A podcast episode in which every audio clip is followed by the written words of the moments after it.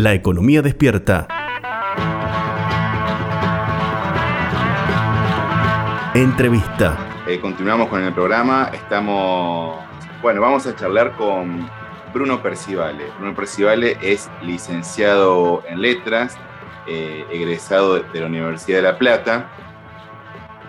Es reconocido en, en ese mundillo de Twitter por dos, por dos elementos, ¿no? Uno de ellos es el análisis sesudo que hace sobre la historieta, sobre las novelas gráficas, este, que bueno, después le vamos a pedir que nos cuente un poquito de eso, que desde ya recomendamos, pero el otro tema es el que eh, nos, convoca en este momento.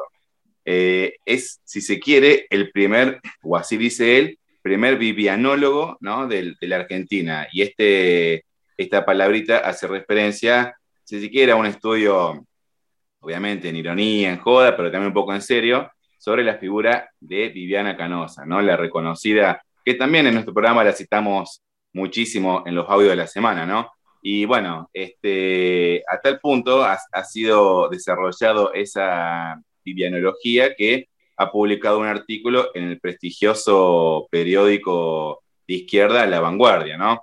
Así que bueno, vamos a charlar un poco sobre la figura de Viviana y bueno, a partir de ahí analizar todo lo que rodea a, esa figura, ¿no? Las nuevas derechas, los discursos por ahí extremos que están en los medios de comunicación, así que bueno, vamos a comenzar esta charla, primero saludándote Bruno y agradeciéndote por este, por este espacio. Bueno, no, gracias a ustedes por la invitación, es la, la, la plataforma de lanzamiento de la vivianología en el espacio estereofónico. Che, ¿qué, te parece? bueno, primero que nada, comentar un poco a los oyentes que ese, ese, ese artículo tuvo un impacto interesante dentro del universo de la izquierda, hubo un, debate interesante sobre si estaba bien publicar ese artículo, sobre si merecía la pena. Eh, ¿Qué te pareció ese, ese, impacto que tuvo? ¿Lo, esperabas? ¿Te sorprendió? ¿Cómo, cómo lo viste eso? Eh, yo estoy de acuerdo con que no había que publicarlo.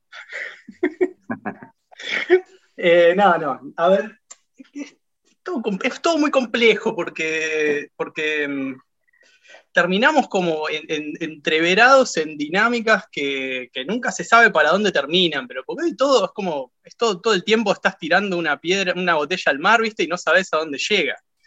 Eh, vos publicás un artículo sobre lo que sea, y siempre está dando vueltas la idea de, la viste, la van a hacer diputada, esa cosa muy de, muy de, muy de Twitter, muy de Twitter. Este, Pero digamos, la escritura del artículo fue encomendada con seriedad por el editor de la revista y, fue ejecutada con toda la seriedad de la que soy capaz. Eh, después vemos, digamos, cuánta seriedad es, pero realmente, o sea, traté, o sea, tengo una cantidad de datos estúpidos almacenados en la cabeza sobre, sobre los programas de, porque realmente es, eh, por momentos es una, una, experiencia medio esquizo ver, ver, ver, una noche atrás de otra los programas de, Viviana, pero, pero lo empecé a hacer básicamente porque, porque, porque era, eh, me parecía absurdo, digamos, yo entré por ahí. Eh, y entonces tenía un montón de cosas, de datos almacenados y de cosas como que iba recordando y, traté de armar, traté de armar algo que, que también fuera útil a, que me fuera útil para mí, para pensar, digamos, dónde, qué, es lo que, por qué, digamos, por qué una tipa que, no sé, Viviana Ganosa es una persona que está en la tele de que yo, no tengo, no que yo tengo uso de razón porque ya estoy bastante viejo, pero está en la tele desde hace muchísimos años, de hecho el otro día vi que debutó como periodista en Teis Sports. Ajá. Eh, pero está hace muchos años, tipo, yo la tenía de intruso, poner. O sea, finales de los 90, principios de 2000.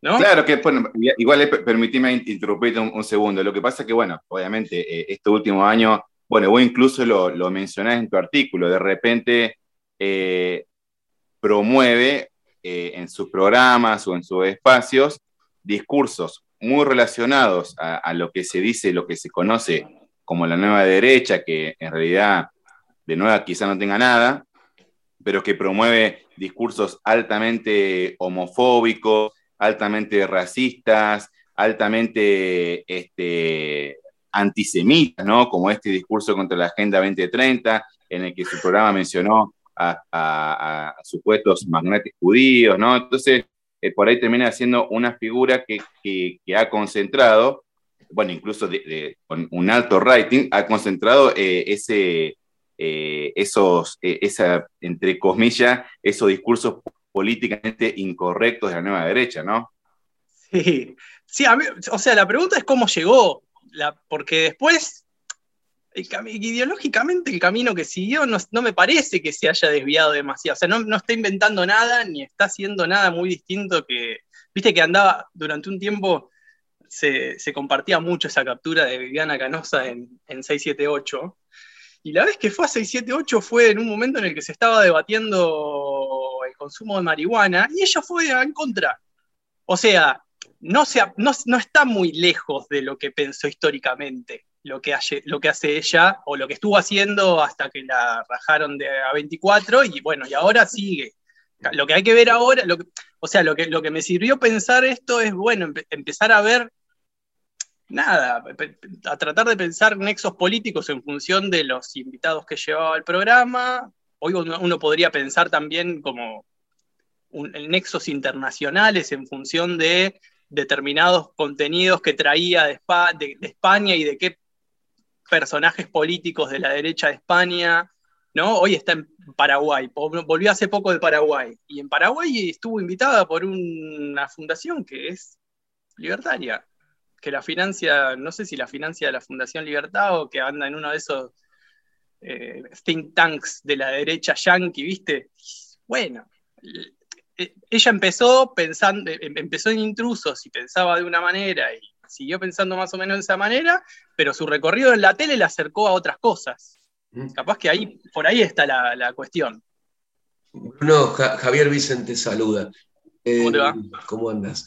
Ahora, eh, Diana, hay una mutación del mundo del espectáculo al mundo de la política que es, muy notable y eh, una forma de comunicar al servicio de los intereses de la derecha muy efectiva.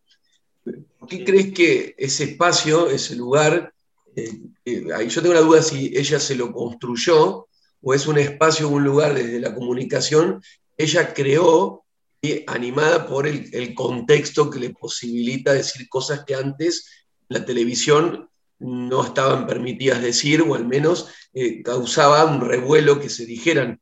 en, ese sentido, mi pregunta va a si Viviana eh, funciona como un instrumento de esas ideas o es consecuencia de esas ideas de, eh, un poco de, no tener eh, límite en cuanto a la forma de comunicar los intereses de la derecha. No sé, o sea, porque vos la escuchás, o sea, vos la, digo, en, los 90 era muy, muy, para pensar, digamos, lo que se decía y lo que no, ¿no es cierto?, en la tele en, los 90 y los primeros 2000 era muy habitual, eh, no sé, aprender Tinelli y que hubiera un chiste transfóbico. Digo, para, para, para pensar que hay una continuidad entre eso y Viviana, medio, medio loca, pero digamos, podemos establecer una continuidad ahí. Entonces, por ese lado no sé hasta qué punto eh, cambiaron, por supuesto que cambiaron las coordenadas de lo, que de, lo decible en la tele, ¿sí? Pero digo, hay, hay, hay, hay una resistencia, hay una persistencia, mejor dicho, en ese tipo de, temáticas. no, ni siquiera de temáticas, digo, de, como se le dice hoy, de discurso de odio. Ya no sé, digo, ya no sé cómo llamarle algunas cosas. Pero eso por un lado. O sea, lo que hay que pensar por ahí, no sé, yo, eh, es ver si ese tipo de persistencias no están no están también en otros niveles de la, producción capitalista, por decirlo de alguna manera, ¿no? Si, si el surgimiento de estas nuevas derechas no tienen que ver con, eh, no sé, el otro día eh, escuchaba, no me acuerdo, uno de esos videos que uno se cruza por YouTube, que, los que están financiando este tipo de fundaciones, de la Fundación Atlas, la Fundación, no sé, todos esos, eh, están muy asociados a la, a la industria petrolera norteamericana, que es una industria, una industria que está en, crisis, digamos, por el, porque hay un problema energético, ¿no? Eh, entonces, yo no sé, digo, eso por un lado, ¿no? Después pensemos la tele, pensemos en Viviana.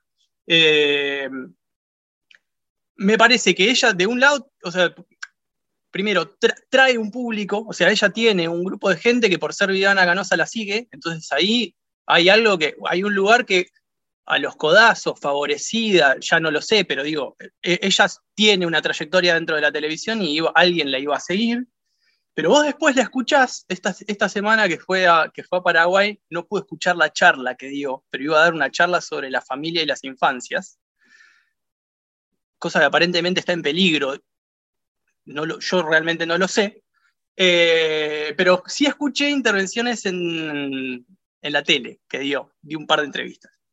Y ella cuenta, eh, para, ella cuenta que mm, siempre estuvo en contra del sistema, por ejemplo, desde hace 10 años que está en contra del sistema, cosa que realmente no me explico cómo, pero bueno, aparentemente pelearse contra Real era estar en contra del sistema, pongamos que sí.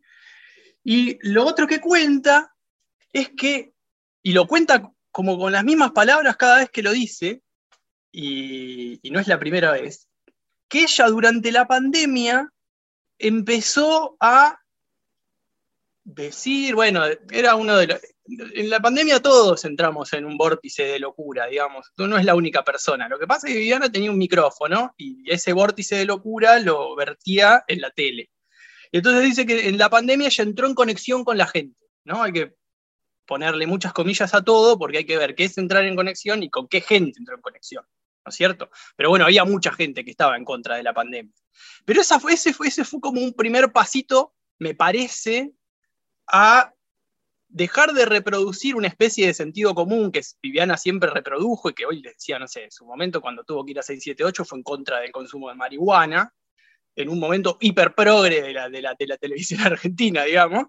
Eh, dejó de reproducir el sentido común y empezó como a, como a dar pasitos hacia adentro de la espiral de la, de la, de la, de de lo que se llama hoy como nueva derecha, ¿no? Que el último punto, digamos, sería terminar hablando de la Agenda 2030. Pero empezó... Te detengo ahí. Eh, le cuento a la audiencia que estamos dialogando con Bruno Percivale, quien es licenciado en letras por la Universidad Nacional de La Plata. Eh, te consulto, vos decís, la gente, e, ella dice que se conectó con la gente y vos decís, no sé bien con qué gente.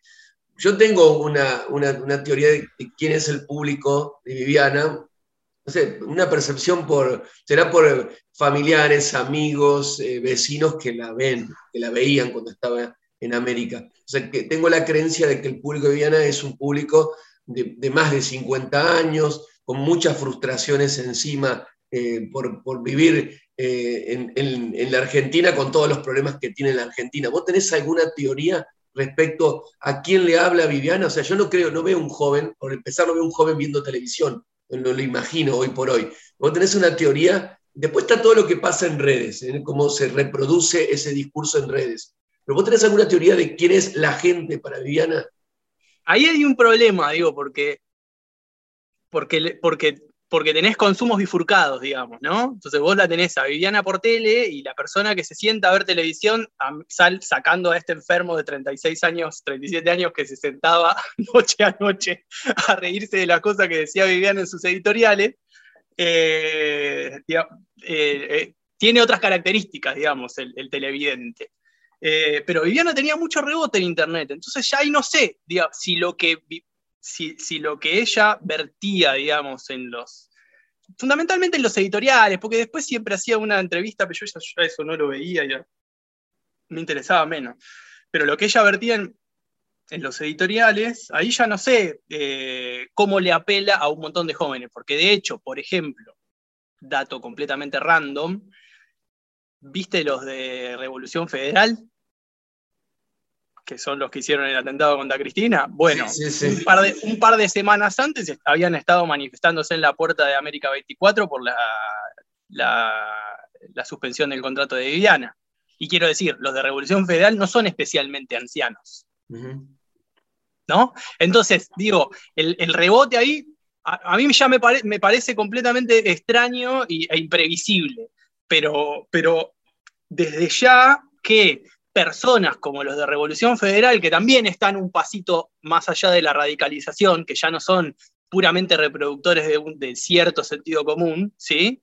Eh, no me parece extraño que, consuman o que la defiendan o que se sientan, que, sientan algún tipo de identificación, precisamente porque es una persona que en la tele dice cosas que ellos leen en Internet. Entonces eso valida de otra manera lo que, lo que uno consume por, por Internet, ¿verdad? Claro. Eh, sí, dale, eh, no, por ahí esto me, me lleva a pensar, independientemente de lo que pueda pasar en el futuro, ¿no?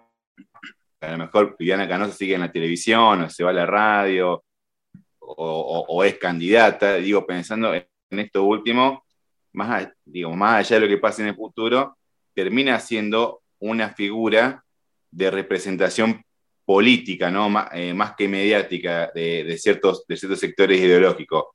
Y, digo, esto puede ser Viviana Canosa o puede ser el día de mañana, puede ser, no sé, alguien que ahora esté en Gran Hermano, qué sé yo. Pero digo, termina siendo, ¿no, te parece? es una pregunta. ¿Puede ser que Viviana Canosa sea ahora también una referencia política más allá de lo mediático? Eh, sí, pero digo, retomando lo que decía antes Javier, la, pregunta de Javier, si yo tuviera que tener una hipótesis, es cierto, hay gente que está frustrada, hay gente que tiene miedo. Digo, el tema es ese, somos, somos, somos un montón que, tenemos miedo. El tema es para dónde dispara ese miedo. Digo, el miedo porque, porque realmente habitar, este país, habitar este mundo, habitar estas condiciones de existencia es, complejo, ¿no? Entonces, lo que, lo que hace con muchísima efectividad Viviana es eh, señalar culpables, ¿no? Viviana señala culpables, dice, bueno, los planeros, que no son los, no son los, porque ella se cuida, ¿viste? No son todos, pero los planeros ¿no? Hay como, hay como coordenadas, o eh, les gordes, o, las verdes, ¿no? Como él tiene ahí un, repertorio de culpables que aparentemente estarían poniendo en peligro algo de lo, que de lo poquito que todos nosotros se supone que tenemos, que, se supone que el espectador de Viviana tiene. ¿Sí? Entonces, en ese sentido hay una comunidad construida. Viviana sí representa una comunidad, representa la comunidad de esa gente que tiene miedo de perder algo, ¿sí? de perder, no sé. O sea, a mí me llama la atención, yo veía el programa y de golpe Viviana estaba hablando de comunismo y de que te iban a expropiar la casa. Y tipo, ¿en qué momento estuvo en discusión la propiedad? Yo realmente no me lo explico, pero hay gente que piensa que está en discusión la propiedad. Hay gente que piensa que está en discusión la familia. Viviana fue a hacer una charla a Paraguay sobre la familia. ¿Cuándo estuvo en discusión la familia? Desde ya, sí, eh, ciertas críticas del colectivo feminista vienen, vienen a poner en crisis la idea de familia, porque bueno, claro, pero realmente en este, en este, o sea, lo que yo sé de la gente que mira a Viviana es que habita en un mundo que yo no habito. Entonces eso me parece fascinante. ¿Sí? Y de nuevo, eh, sí puede ser... te paro, Bruno, un mundo en el que se sienten muy amenazados. Como algo, algo que cuidar y que Viviana es el estandarte de los medios de comunicación para la defensa de esos intereses. Sí, claro, sí. Ella misma lo vende así. Ella misma va y dice, bueno, hoy me fui al campamento de... Y, en los últimos, los últimos programas estaba haciendo, no todos, pero en América 24, los últimos programas varias veces, no te digo, no, varias veces por semana no, pero una vez por semana cubría, o, iba ella o mandaba a un periodista a cubrir una campe enfrente del Ministerio de Desarrollo Social. Y eso es una manera de estar ahí, de, meter la fichita. ¿Encontrás algún paralelismo entre, entre Viviana Canosa y Babi Chicupar? Sí, Desde lo discursivo. Eh, o, quizá, se reformulo la pregunta, perdón. Eh, ¿No, será que Viviana llama la atención, más allá del discurso efectivo que tiene, no llama la atención por ser mujer y, porque una mujer esté diciendo lo que está diciendo en televisión y por ahí a, Babi, que hace años que dice cosas similares, no nos llama la atención?